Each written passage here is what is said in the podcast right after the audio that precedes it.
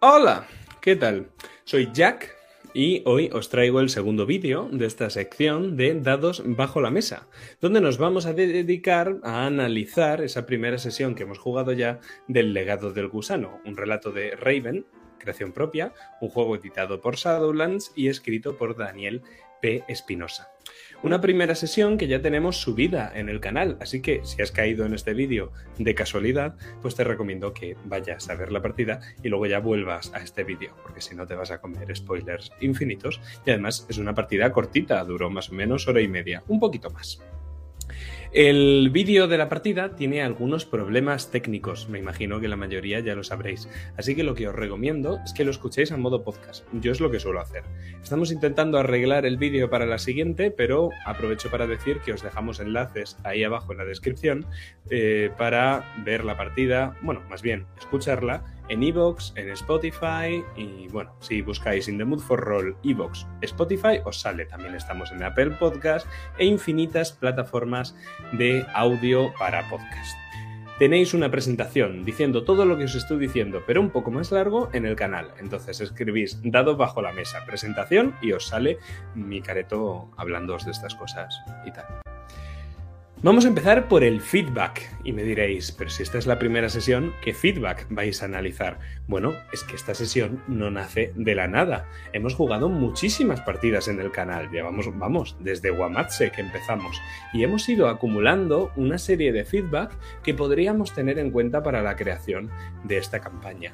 Hay cosas que están más patentes, hay cosas que están más latentes, pero yo hoy os quiero rescatar aquí el feedback del exiliado alemán, esa campaña que jugamos los mismos integrantes que el legado del gusano, menos Adri.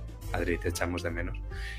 Y que bueno, que creo que puede ser interesante rescatar cuáles fueron las ideas que salieron ahí, ¿no? Que qué estrellas, qué deseos y qué no me gusta. A lo mejor hay algún spoiler, mm, lo siento, la partida está subida, son cinco sesiones, es un poco larguita, pero la partida quedó espectacular.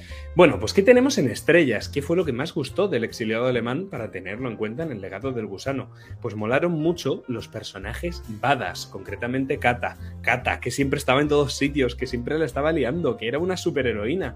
Pues bueno, esperemos que en esta campaña del legado del gusano también haya personajes tan como Kata. Y de hecho, mecánicamente puede darse, porque en Karma lo hacíamos un poco, pues por el poder de la narrativa, pero aquí en el legado del gusano hay determinadas acciones corvus, acciones de vocación, desatar maldiciones que pueden producir esos efectos. También tenemos que gustaron mucho los secretos y la gestión de secretos que se hacía. Exiliado alemán, eso era lo más potente que había. Los personajes tenían mucha información, muchos secretos que se iban revelando poco a poco y que suponían auténticos giros de guion. Aquí eso es más complicado. Los personajes no tienen un trasfondo lleno de secretos, sino que los secretos están en la trama, en la aventura, en Raven y en sus personajes. Y gran parte del objetivo de este relato de Raven es ir descubriendo esos secretos. Entonces, bueno, ha cambiado el foco, ahora son los propios personajes los que, más que revelarlos, van a descubrir esos secretos, pero bueno, es una cosa que está ahí, de acuerdo. Que también tenemos como estrella, pues el hecho de contar una historia. Contar una historia que sea acorde con el tema del relato y representar la misma a través de los personajes. Esta vez el tema, en el legado del gusano, va a ser la a ver si lo digo bien, inevitabilidad del destino. Esto es, que el destino es una cosa inevitable. Luego volveremos a esto. Pero bueno, vamos a ver cómo se lleva en partida. Muchas de estas cosas, como veis, dependen más de mis propios jugadores que de mí mismo. Pero bueno, es feedback y el feedback no es solo para mí, es un poco para todos, para que todos juguemos a lo que queremos jugar y nos garantizamos esto mismo. ¿Qué tenemos entre los deseos? Pues tenemos entre los deseos uno bastante importante y un compromiso al que llegamos los miembros de la mesa antes de sentarnos a jugar esta campaña, que es eh, un compromiso de continuidad, que no pase como pasaba con el exiliado alemán, que pasaban muchas semanas, incluso meses, sin que pudiéramos jugar sesiones por las incompatibilidades horarias que teníamos. Esta vez, aunque haya una ausencia en la partida, vamos a intentar jugar igualmente. Si hay que cambiar un poquito de trama, pues se cambia. Es una cosa que no se ha estilado mucho en In the Mood for Roll, donde normalmente si no podíamos absolutamente todos, se cancelaba la partida. Pero en el legado del gusano va a ser un poco la tónica habitual, porque somos personas con unas vidas adultas que es muy difícil conciliar y bueno, aún así el show tiene que seguir para adelante. Además, ya os confieso que el legado del gusano va a ir para largo, entonces perderse una, dos o incluso tres sesiones cuando no sé si vamos a jugar 15, 20 o 30, pues la verdad es que no es la gran cosa. Y vamos a hacer como lo podemos maniobrar, ¿no? Además que siempre existe la posibilidad de que si un jugador no puede venir, en otro momento con su personaje hagamos una sesión privada. Él y yo, o Cometa y yo con ese jugador, explorando un poco su trasfondo y quizá algo de drama general. Otro deseo importante, pues eh, más agencia, más agencia y más interacción con el mundo exterior. Esto viene porque El exiliado alemán es una campaña que se jugaba solo en la casa de los Eichmann, con alguna contable excepción, pero era un espacio muy pequeño, era opresivo, y ese era el tono que se intentaba buscar.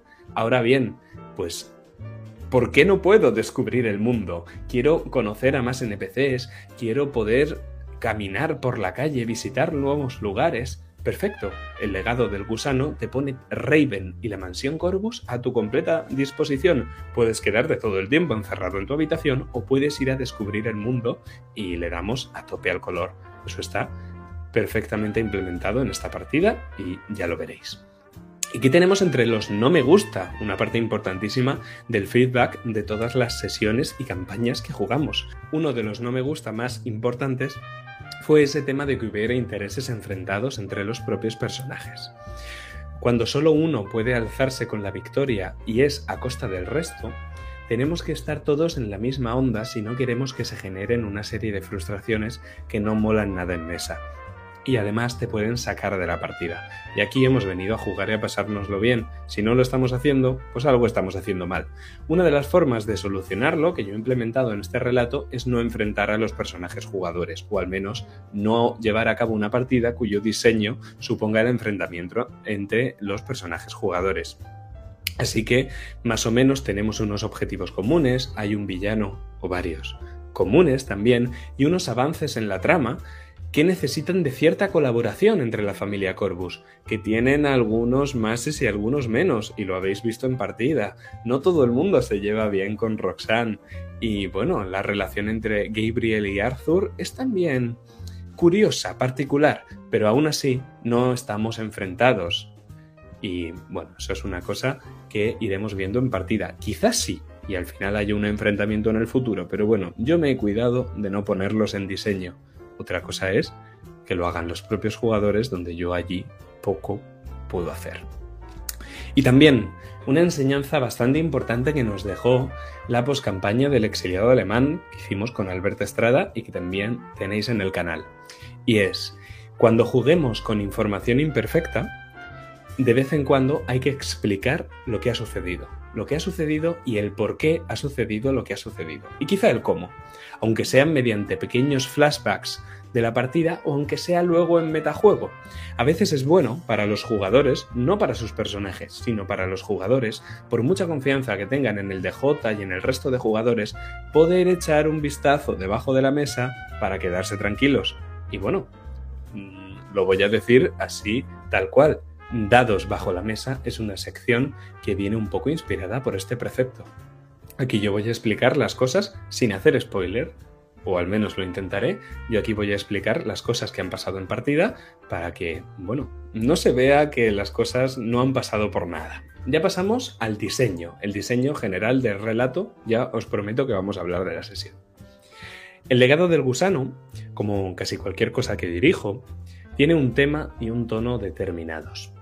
El tema es la inevitabilidad del destino, una cosa muy Edipo, y que se manifiesta en lo funesto que es el destino de todos los Corvus.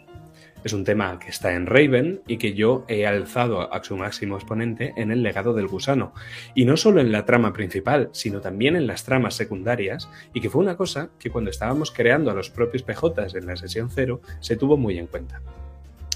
En este relato, el tema del destino funesto, el destino que no puedo evitar y que va a ser terrible, siempre va a estar de fondo.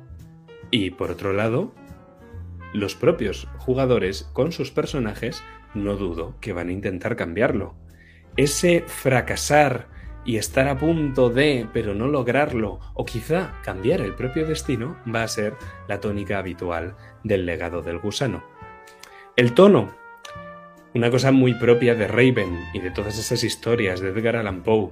El tono es la historia de un legado maldito, de unas mansiones encantadas y de unas tragedias del pasado, locura y obsesión. Esta no es una partida de humor, esta es una partida de terror gótico, de misterio, de un enigma que resolver, o varios, y quizá algo de melodrama también.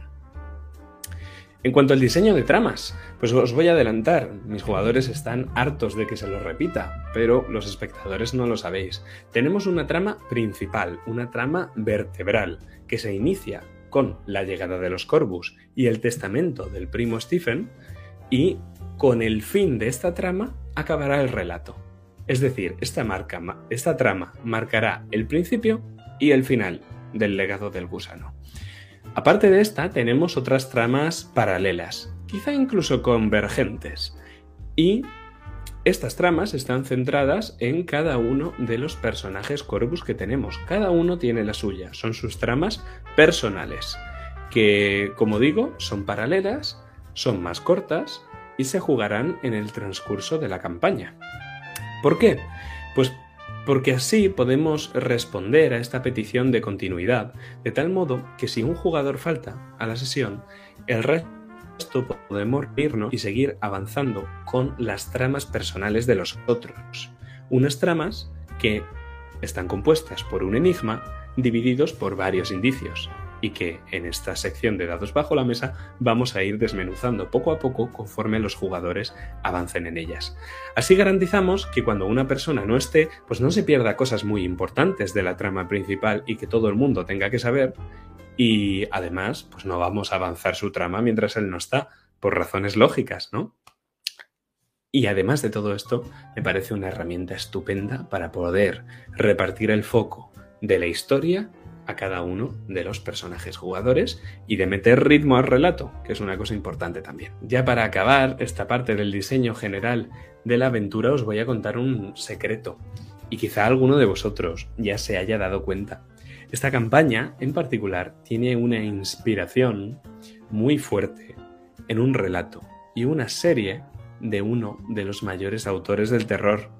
No voy a decir cuál, ni qué relato, ni qué serie, me parece poco elegante, pero sí que es verdad que la trama principal, esta que os he mencionado al principio, está totalmente inspirada en esta serie y que Raven mm, me pareció el mejor juego de rol para llevar esta historia a la mesa. Obviamente le hemos metido cambios, muchos, las tramas paralelas no tienen nada que ver, pero bueno, que sepáis que la inspiración está ahí. Empezamos con el diseño de la sesión. Todo lo que os he contado antes correspondería al diseño general de la del, de la campaña. No me voy a detener mucho más en eso, pero este, por ser el de la primera sesión, pues bueno, sí que me apetecía un poco explicar cómo he diseñado yo la campaña en general. Vamos a lo específico, a esta primera sesión. Pues vamos a empezar por el principio, ¿no? Y es que cómo se comienza este relato. Pues un relato como este tiene que empezar con una referencia al desencadenante principal del relato. Una cosa que sirva a la vez como introducción y para marcar el tono que quieres en la partida. Y esto es una cosa muy importante, porque la introducción del relato es una de las cosas que más quedan en el propio recuerdo. Como el final, mucho más importante el final, pero el principio es una declaración de intenciones y sirve para que la gente se enganche a la partida. El tono pues el tono de la partida de esta sesión tiene que ser tenebroso. Entonces tendremos que poner nuestra mejor voz tenebrosa y soltar ese mensaje críptico sobre el legado maldito, la herencia terrible y el destino funesto. Son unas palabras que esconden muchos secretos, muchos, y que yo recomiendo a espectadores y jugadores que vayan y que las revisen. Además de todo esto, como colofón, una frase que está atribuida al propio Edgar Allan Poe, que es, todas las obras de arte deben empezar por el final. Y es que un testamento es un final o es un principio. Es el final de una historia, pero es el comienzo de otra. Es el final de la historia de Stephen, pero es el comienzo de la historia de nuestros personajes Corvus. ¿Acabará la historia de nuestros personajes Corvus también con un testamento? El tiempo lo dirá. O quizá el destino. Y este inicio se vuelve a aprovechar luego en el final. ¿Cuándo? Cuando le preguntamos a Roxanne sobre el destino. Esto es una pinza de guion en la que aprovechamos el inicio y lo rescatamos al final. Nos da una sensación de que se vuelve a completar un círculo, de que todo encaja, de que todo estaba pensado. Y es verdad, todo estaba pensado. Yo la tenía escrito, sabía cómo iba a empezar la partida, sabía cómo iba a acabar la partida.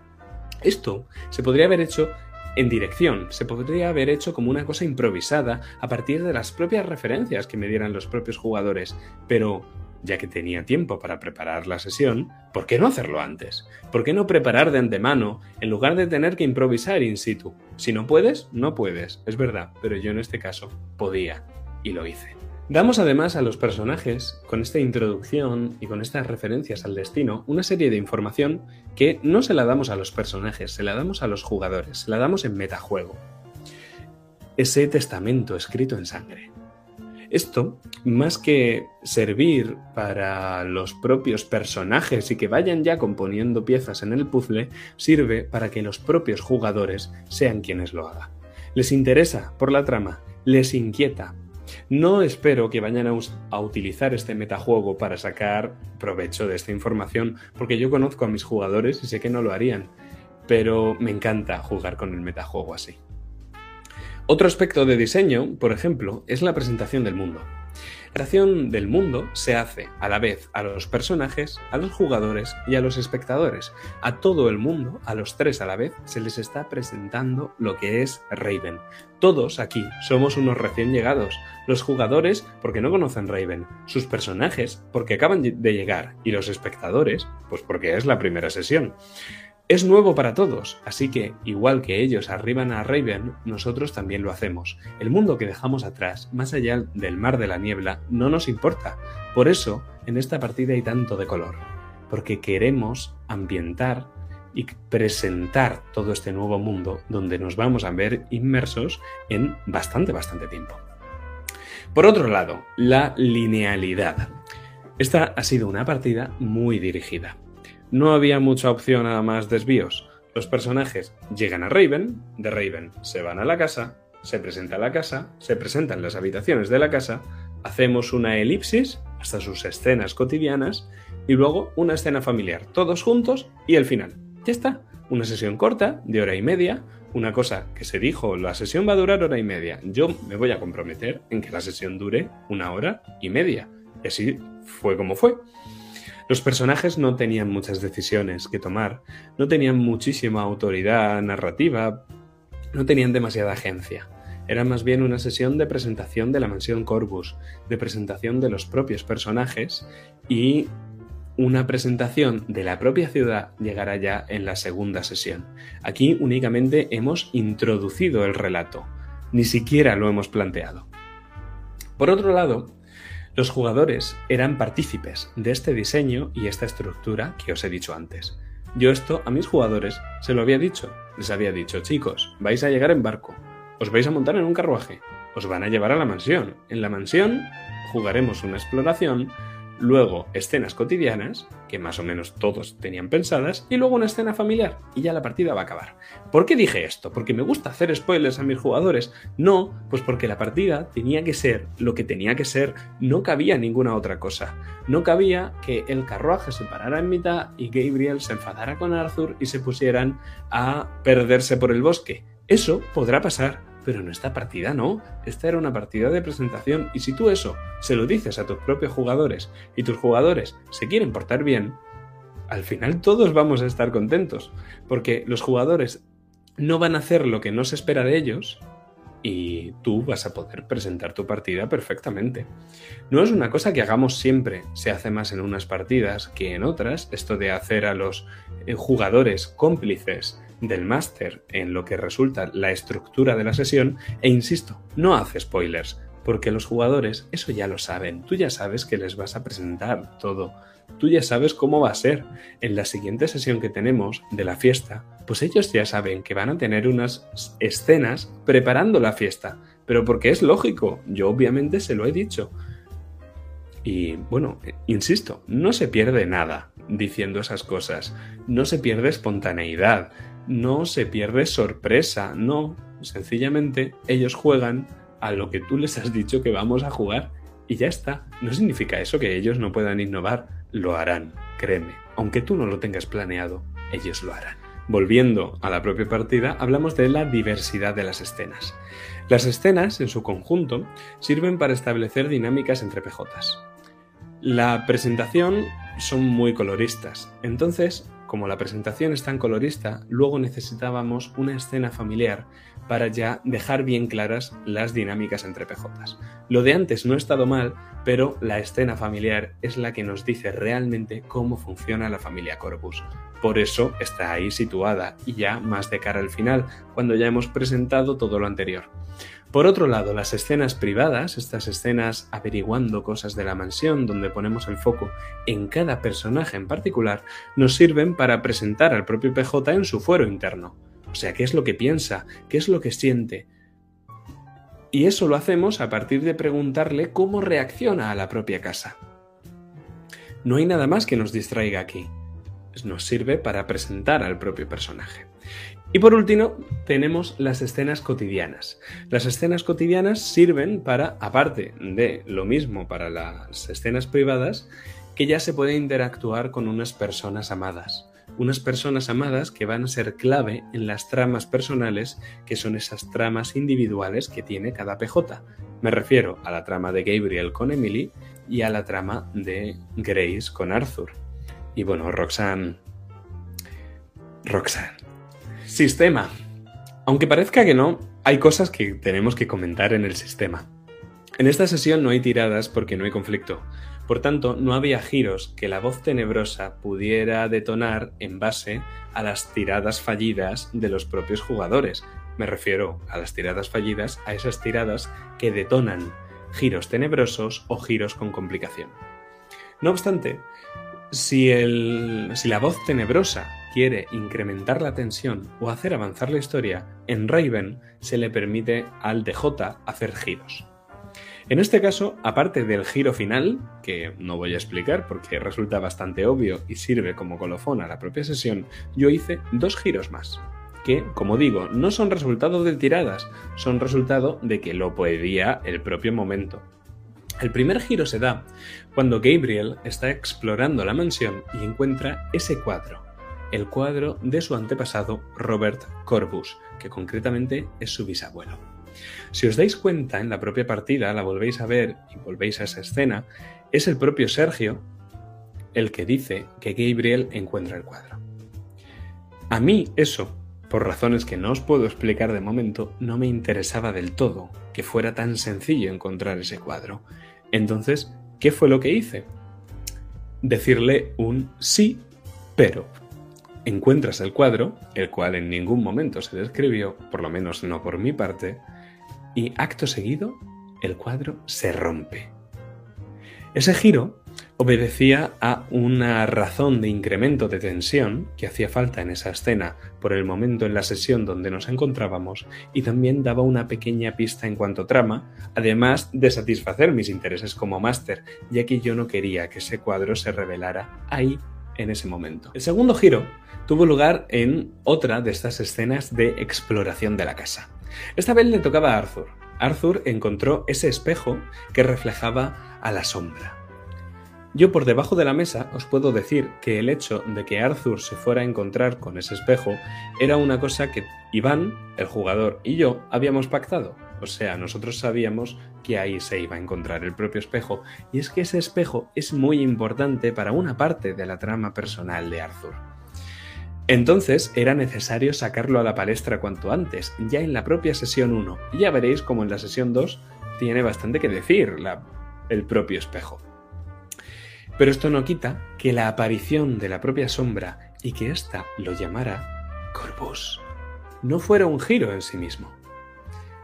No os puedo decir mucho más de aquí, lo iremos explorando en las siguientes sesiones. Además, no puedo hacer spoiler a mi jugador. El Maelstrom, que es este sistema de juego tan característico que tiene Raven, nosotros todavía estamos en el planteamiento del relato. Queda muchísimo por delante. Entonces, si en esta sesión pasada hubiera habido tiradas, no se habría sumado ningún dado de niebla por el estado del maestro. Esta sesión era, como he dicho antes, un planteamiento de la trama, una declaración de intenciones, y esto a nivel mecánico supone pues, que la dificultad es nimia para las cosas que quieran hacer los propios personajes Corvus. Entonces, pues de momento no nos sumamos ningún dado en el Maelstrom. Ya profundizaré un poquito más en esto en el resto de sesiones, pero es que en esta no ha sido muy importante. Dirección. Cuanto a dirección, ya os habréis dado cuenta que no hay tanto que decir como de diseño, porque esta partida estaba más diseñada que improvisada y no se han tomado muchas decisiones sobre terreno algo hay. En cuanto a las narraciones de DJ, la partida pide que para mantener el tono, el color se dé de una forma determinada. Y eso es una cosa en la que yo me empeñé. Hay que utilizar un vocabulario elegante. Hay que utilizar un tono de voz concreto, quizá poético. Esto forma parte de la propia ambientación del juego y también de la partida. Así es como Rolero Viejo o Daniel Espinosa en sus partidas de Raven los he visto dirigir y era, pues un poco, la forma en la que yo creo que hay que dirigir Raven. Y es una forma que he copiado, la verdad. También en esta presentación damos algunos aspectos clave de Raven. Esa niebla, la ciudad blanca, los cuervos, el bosque. Aunque esta no es una partida de Raven usual porque hemos quitado parte del elemento fantástico de Raven, la niebla, la ciudad, los cuervos y los gatos no pueden faltar en una partida de Raven porque es lo que hace a Raven ser Raven. Después de esta introducción, vamos a ir presentando a los personajes y os daréis cuenta de que los jugadores casi se presentaban a sí mismos y se iban describiendo. Vamos uno a uno. Empezamos por Roxanne, luego por Gabriel y luego pasamos a Arthur y nos dan una pincelada de qué piensan sobre sí mismos, sobre el lugar donde acaban de llegar. Y esto lo hacemos, y lo habréis visto en partida, a partir de preguntas. Preguntas que vamos haciendo repartiendo el foco a un personaje, a otro personaje y les dan un poco de autoridad narrativa sobre todo. Esto lo hago porque quiero rescatar las respuestas a mis preguntas y utilizarlas posteriormente como referencias. Las cosas que Cometa, Iván o Sergio dicen son minas de oro puro. Ese cisne negro que es Roxanne, esos cuervos que son más listos que los humanos, la tristeza que el bosque le genera a Arthur. Todos esos detalles son oro puro que yo iba apuntando toda la partida y que tendremos que sacar a lo largo de esta campaña. En la parte de la casa se hacen preguntas a los personajes para ver dónde van de la casa. Y me diréis, pero si tú tenías ya diseñadas estas escenas de exploración de la casa, ¿por qué les hiciste preguntas? Bueno, pues porque fueran donde fueran, iban a encontrar lo que yo quisiera que encontraran. O sea, las preguntas hacen que los propios jugadores sean ellos los que deciden lo que hacen, y eso les da una sensación de agencia, pero la realidad es que el diseño de la partida exigía que fueran donde yo quería que fueran. Y si Arthur me dice que está subiendo las escaleras arriba y que luego las baja, pues creedme, la habitación del espejo va a estar donde Arthur vaya. Les da la sensación de agencia a los jugadores que sus personajes necesitan, a la vez que satisfacen mis intereses como malvado máster. Por otro lado, la dirección por escenas. Os habréis dado cuenta, se mete en elipsis después de los momentos más gordos. Las escenas de exploración de la casa son como una pendiente de tensión, en la que fomentamos el terror y el misterio, y esta va subiendo poco a poco hasta que al final se empuja a un clímax. Ese clímax con la sombra en el espejo. La pendiente de lo sobrenatural va en aumento. Primero un gato. Parece inocuo, ¿verdad? Luego un cuadro que se rompe solo. Y por último, la sombra en el espejo. Y una vez se ha dicho lo que se ha dicho y se ha acabado esa escena como se ha acabado, elipsis. No nos interesa nada más No nos interesa cómo reacciona Arthur, no nos interesa el momento de después, nos interesa ese momento, porque es el que genera el misterio, el suspense, el terror. Eso es lo más interesante a mi juicio. Ah, para la reacción posterior de Arthur y todo lo demás, pues ya habrá tiempo de volver si es que nos interesa. Hay otros modos de organizar escenas. Yo en este caso, las escenas, tanto las escenas cotidianas como las de averiguación de la casa, las eh, fui ordenando de menos a más, para acabar en momentos gordos. Os habréis dado cuenta, en esas escenas cotidianas, la última es la de Roxanne, y también es la más perturbadora de todas. Otro modo podría haber sido repartiendo el foco. Si Roxanne es la primera en hablar, luego no debe de ser la última, pero bueno, eso depende de la propia partida, depende del máster, depende mucho de la duración de cada una de las escenas. os confieso una cosa, yo estaba muy nervioso en esa partida. Normalmente no me pongo tan nervioso cuando voy a dirigir. Estaba tan nervioso que ni siquiera dejé a Iván presentarse porque yo quería empezar ya la propia partida. Y bueno, una cosa que tuve que cortar también ya no por mis nervios, sino porque nos íbamos de tiempo, era esa escena de la conversación final entre Gabriel y Arthur, una vez Roxanne se ha ido a la propia cocina y los dos hermanos se ponen a hablar entre ellos. Sí que es cierto que Arthur estaba en emoción y por su parte esa escena podría haber durado más y yo lo podría haber tenido en cuenta, pero nos estábamos yendo de tiempo, habíamos dicho hora y media y yo concretamente ya estaba en progreso en ese punto. Entonces ahí hubo que cortar. Por eso precipité el testamento y con ese pensamiento último de Roxanne, el giro final de la partida. ¿Quién es este hombre del sombrero que vemos al final de la partida? ¿Qué esconde esa puerta prohibida que encuentra Arthur? ¿Y por qué el retrato de Robert se rasga? ¿Y quién es Emily? Esa chica que Gabriel ve, pero nadie más, y dice ser la hermana de Gabriel. ¿Es otra Corvus? ¿Está muerta? ¿Y si está muerta, qué fue lo que le pasó? Pues esos son los misterios que hemos planteado en esta primera sesión y los vamos a ir descubriendo en el resto de las sesiones. De la música hoy no voy a hablar porque no hay mucho que comentar y ya me he extendido suficiente.